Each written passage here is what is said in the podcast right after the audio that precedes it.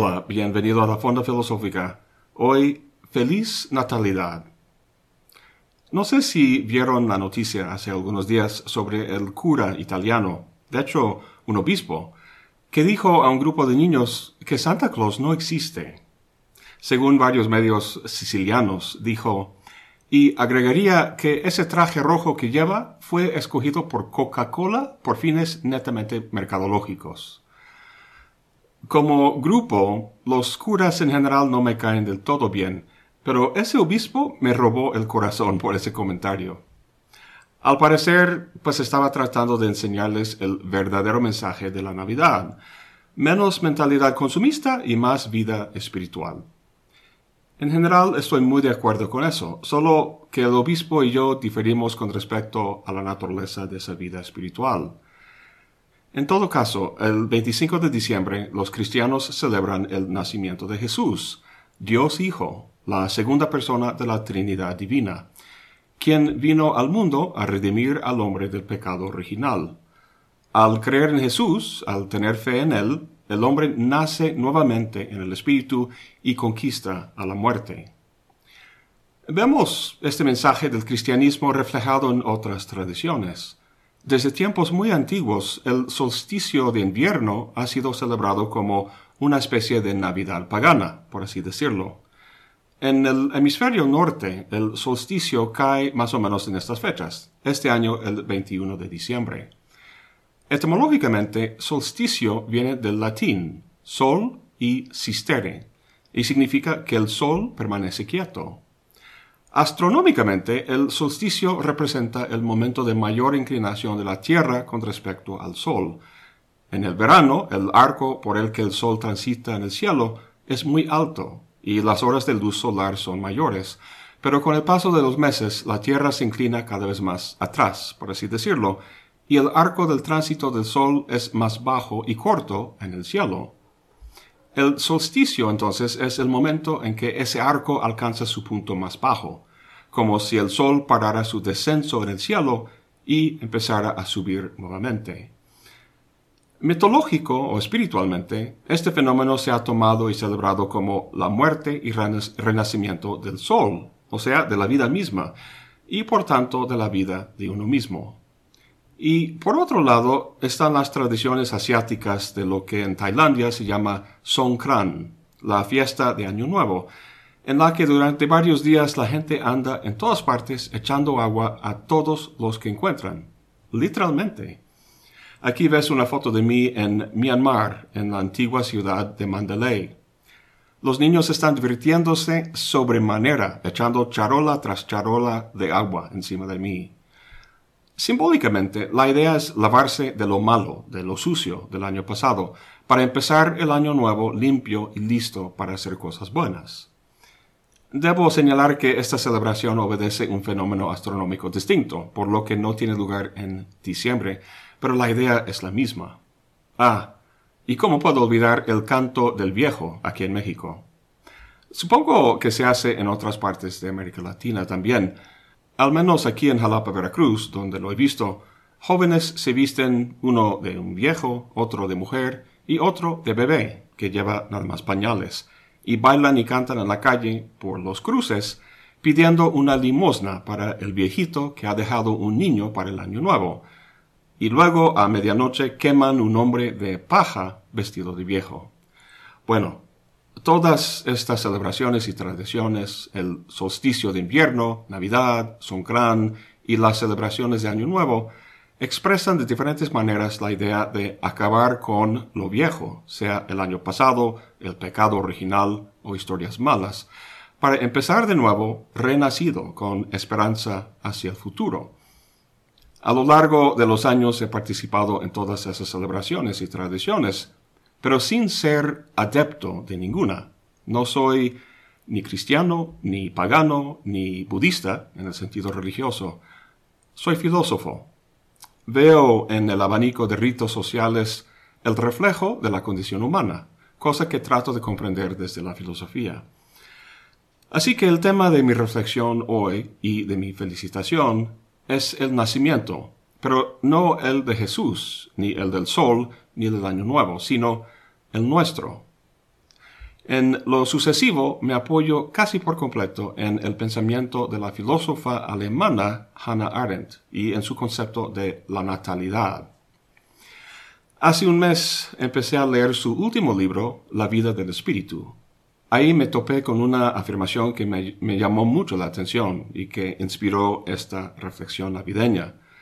En la página 372, en una discusión de San Agustín, dice, si San Agustín hubiese extraído las consecuencias de estas especulaciones, debería haber definido a los hombres no como lo hicieron los griegos, como mortales, sino como natales.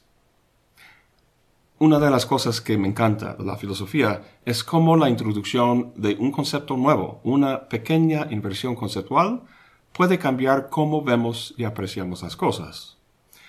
Estamos muy acostumbrados a entendernos en términos de la mortalidad, del hecho de que nuestra existencia es finita y que vamos a morir. La primera premisa del silogismo más famoso del mundo nos recuerda de ello. Todos los hombres son mortales. Cicerón y Montaigne nos dicen que filosofar es aprender a morir. Y Heidegger erige todo un sistema de pensamiento alrededor del concepto de ser para la muerte. Leyendo esas palabras de Arendt, me doy cuenta que lo más asombroso de la vida humana no es que vamos a morir, eso lo compartimos con todo ser vivo. Bueno, sí, somos el único ser que está consciente de que va a morir, y eso trae toda una serie de consecuencias para la vida humana. Pero, como decía, lo más asombroso no es la muerte, sino el nacimiento.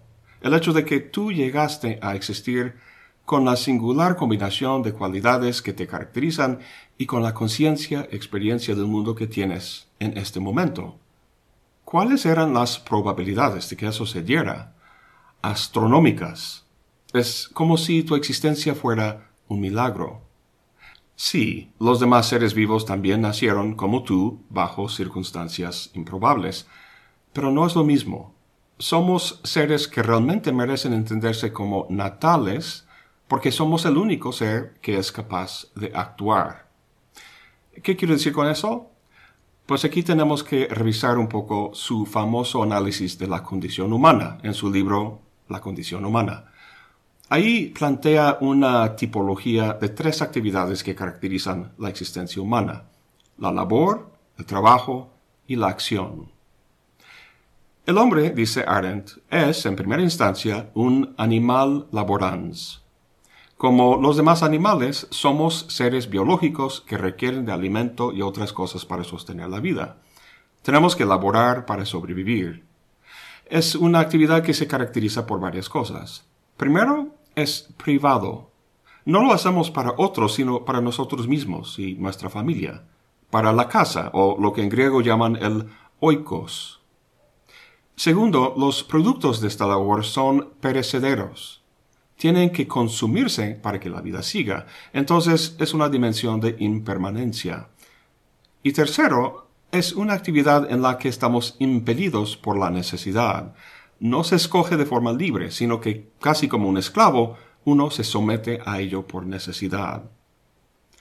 Arendt pasa de la actividad de la labor a la del trabajo, del animal laborans al homo faber el hombre empieza a distinguirse de los demás animales al crear un mundo de cosas artificiales, cosas tanto físicas como muros y edificios, como institucionales, como leyes. Estas cosas no son naturales, es decir, no surgen con la necesidad con que fluye un río o crece un árbol, sino que se oponen al mundo natural. Son fenómenos netamente humanos.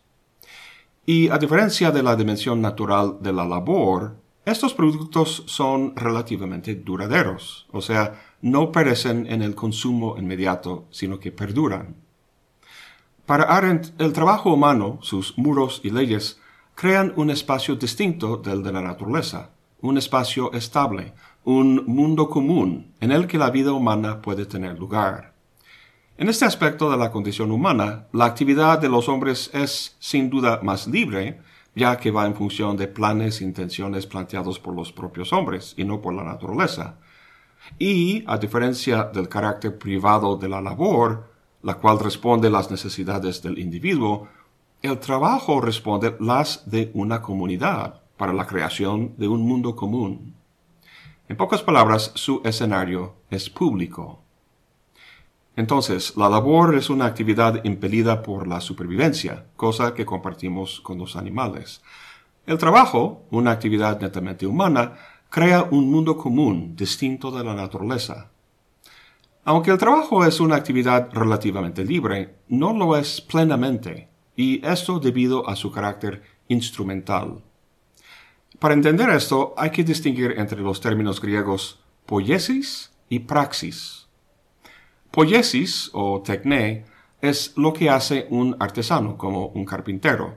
Fabrica una mesa y una vez terminada la mesa queda como producto de la actividad, como su finalidad. La actividad es regida o instrumentalizada por su fin, el producto, que es distinto de la actividad misma. El praxis, en cambio, no es instrumental, sino práctico. La actividad práctica, lo que será la acción para Arendt, es su propia finalidad. Es regida no por ningún plan o modelo externo, sino por sí misma, por la libre espontaneidad humana. En pocas palabras, el praxis o la acción es un fin en sí mismo. Ahora, la palabra acción conota algo físico, como una hazaña, algo que hacemos con el cuerpo, pero Arendt la entiende principalmente en términos del habla. ¿Qué es lo que se dice en el espacio público del polis? Decimos quiénes somos. La palabra quién es significativa. En el espacio privado del oikos no somos un quién, sino más bien un qué. En primer lugar, un cuerpo biológico llevado por el instinto de la autoconservación y también padres o esposos. Pero por mucho sentimiento que haya de por medio, esos son papeles biológicos que se llevan a cabo en cualquier casa. En términos de la casa, la identidad de uno no es única y libremente escogida. Luego está el espacio en el que se lleva a cabo el trabajo, que ya es propiamente humano, un mundo común. Sin embargo, no es todavía el polis que Arendt asocia con la acción, sino el agora, este espacio sin duda es público, pero lo que predomina son artefactos, productos.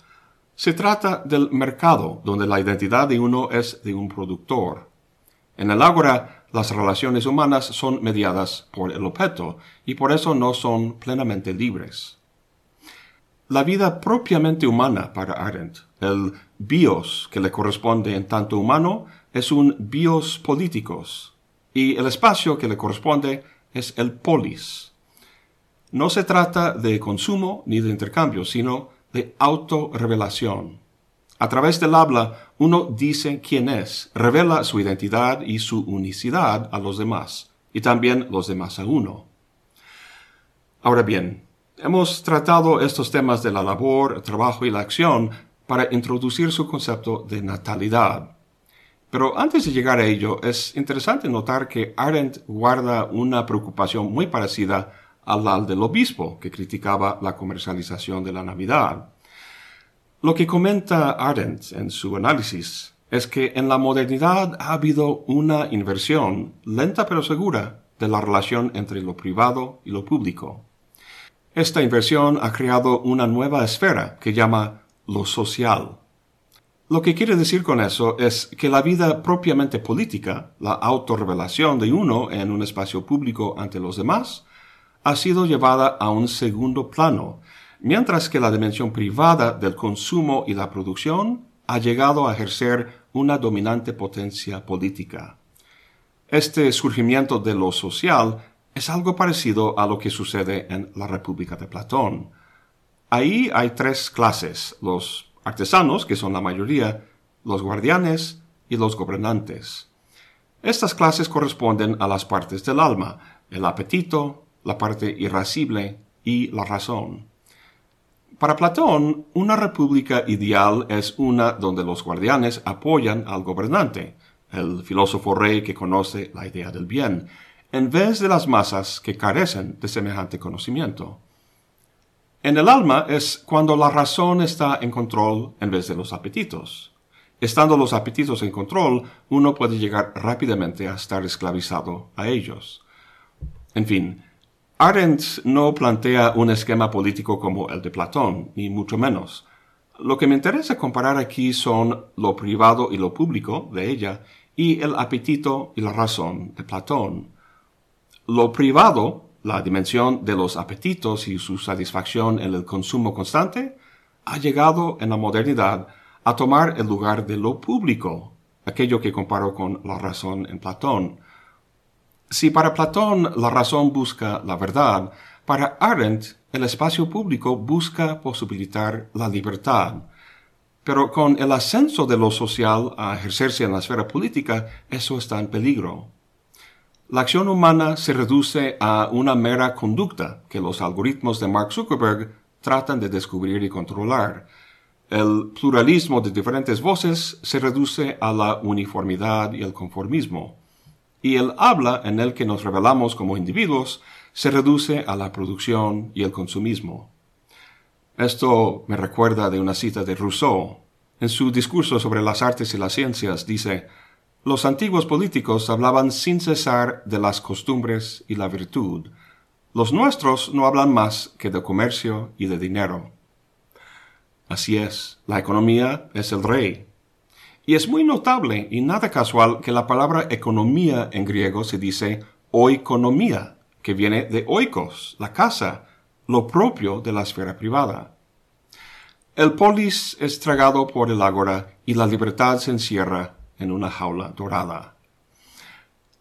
No es que Arendt esté en contra de la vida privada o la economía, obviamente tiene su lugar, sino que está a favor de la libertad. Eso es su valor fundamental. Y ojo, por libertad no se refiere a la libertad de escoger un producto en el mercado sobre otro, ya que en ese sentido el ser humano no es más que una función económica. No. Lo que quiere decir por libertad es la capacidad de definir el sentido de la existencia de uno, de decir esto soy yo, al margen de cualquier consideración que provenga del mundo de la necesidad que compartimos con los otros animales. Cuando el espacio público que posibilite la libertad sea asumido por lo social, el individuo en su libre singularidad se convierte en un miembro indiferenciado de una masa sobre el que reina el discurso del supuesto individualismo económico.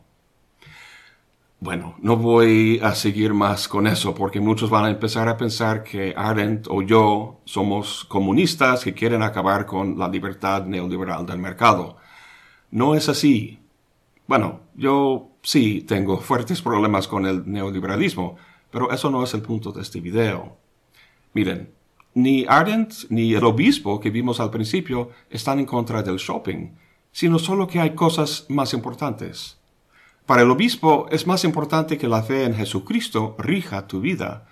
Es por eso que insistía en decirles a los niños que Santa Claus no existe, sino Jesús, y que hoy celebramos su natalicio. Para Arendt lo más importante es la libertad humana. Para que la libertad sea posible, es importante un espacio público desligado de preocupaciones económicas y biológicas, en el que los individuos pueden revelar quiénes son como humanos. También hemos comentado que esa libertad no se expresa como un mero medio para la consecución de algún fin en el mundo privado, sino que es un fin en sí mismo.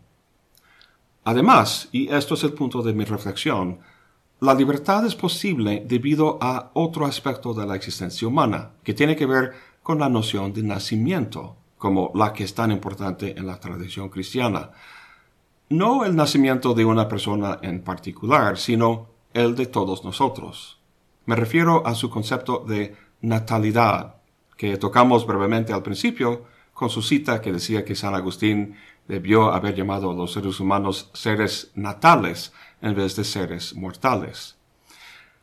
Con su concepto de natalidad, Arendt se refiere primero al simple hecho biológico de que todos nacemos, llegando a este mundo como extraños. Dice, el nuevo comienzo inherente al nacimiento se deja sentir en el mundo solo porque el recién llegado posee la capacidad de empezar algo nuevo, es decir, de actuar. La acción es aquella actividad en la que somos libres y la vincula íntimamente con el fenómeno de lo novedoso.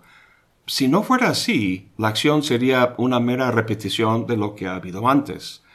Nuestra libertad se manifiesta entonces cuando iniciamos algo nuevo, y el recién nacido, aunque esté completamente dependiente de otros por su supervivencia, simplemente al llegar a existir, al aparecer en este mundo como algo nuevo y único, representa esa libertad. Su nacimiento trae algo nuevo al mundo. Entonces, la natalidad se refiere al hecho biológico, pero primordialmente a nuestra vida en el polis. En la Biblia, en el libro de Juan, Jesús dice, El que no naciere de nuevo no puede ver el reino de Dios. Para Arendt, actualizamos nuestra condición de natalidad o renacemos, por así decirlo, al iniciar con el habla algo nuevo. La vida privada de la casa obedece los ritmos del ciclo vital natural, pero la vida en el espacio público con otros interrumpe ese ciclo repetitivo con algo nuevo y propiamente humano.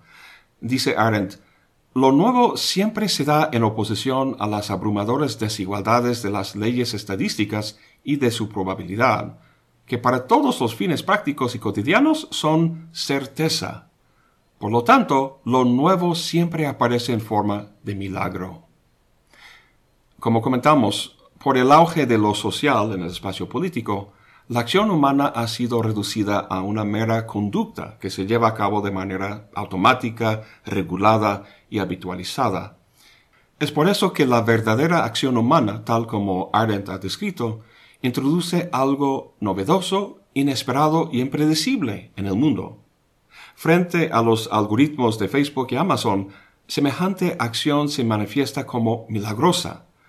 Sin embargo, la posibilidad de realmente ejercer esta condición de natalidad parece remota y a veces nula.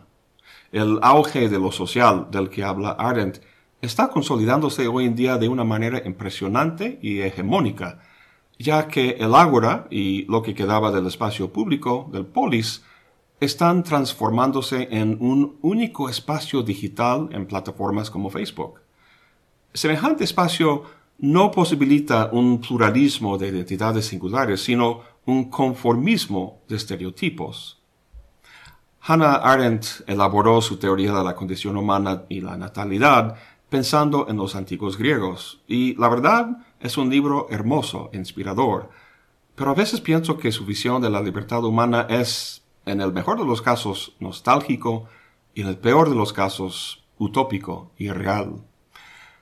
No obstante, no podemos seguir adelante sin esperanza. Yo, personalmente, no puedo depositar esa esperanza en un individuo que nació hace dos mil años al menos la idea que la Iglesia tiene de él. Mi esperanza no puede ser por un mundo después, sino por este mundo aquí y ahora. No digo que no celebremos Navidad, es una tradición muy bonita y llena de amor. Solo digo que celebremos también esa potencia profundamente humana en cada uno de nosotros, la de comenzar algo nuevo. No tiene que ser un gran discurso como el que dio Pericles en Grecia antigua puede ser algo tan simple como el decir no, como la desobediencia civil de gente como Gandhi y Martin Luther King Jr. Un acto de resistencia que se niega ya a participar en el sistema. No sé si podamos recuperar el polis tal como lo entendía Arendt, pero la promesa de la natalidad en cada uno de nosotros sí puede hacer este mundo al menos tantito mejor. Eso para mí es motivo de celebración. Termino con un poema del granjero, poeta y activista ambientalista Wendell Berry. Se llama Manifiesto, dos puntos, Frente de Liberación del Granjero Loco. En él invita al lector que todos los días haga algo que no tiene sentido, algo que el sistema no puede computar y aprovechar. Algo, pues, que desde el punto de vista del sistema sea, en las palabras de Arendt, inesperado y impredecible. En pocas palabras, un milagro. Pues aquí está, espero que les guste. Amar la ganancia fácil, el aumento anual de tu salario, vacaciones pagadas, querer más de todo lo que sea prefabricado, temer conocer a tus vecinos y morir. Así tendrás una ventana en tu cabeza. ni siquiera tu futuro será ya un misterio. Tu mente será perforada en una tarjeta y guardada en un pequeño cajón. Cuando quieren que compres algo, te llamarán. Cuando quieren que te mueras por la ganancia, te dejarán saber. Entonces, amigos, todos los días hagan algo que no tiene sentido. Que amen al Señor, que amen al mundo, que trabajen gratis, que tomen todo lo que tengan y que sean pobres, que amen a alguien que no lo merece, que denuncien al gobierno y que abracen la bandera, que esperen vivir en esa república libre que representa, que aprueben todo lo que no pueden entender, que elogien la ignorancia, ya que lo que el hombre no ha encontrado no ha destruido, que hagan las preguntas que no tienen respuestas, que inviertan en el milenio, que siembren secoyas, que digan que su cultivo principal es el bosque que no han sembrado y que no vivirán para cosechar. Que digan que las hojas se cosechan cuando se hayan podrido en mojo, que llamen eso ganancia, que pongan su fe en las dos pulgadas de humus que se acumularán debajo de los árboles cada mil años. Que esperen el fin del mundo y que se rían. La risa es inconmensurable que sean alegres, aun cuando hayan considerado todos los hechos. En cuanto los generales y los políticos pueden predecir los movimientos de tu mente, piérdanla. Déjanla como una señal para indicar el sendero falso, el camino que no tomaron. Que sean como el zorro, quien hace más huellas de lo necesario, algunas en la dirección equivocada. Que practiquen la resurrección. Eso es todo por hoy. Gracias por acompañarme. Hasta la próxima y muy bonitas y felices fiestas.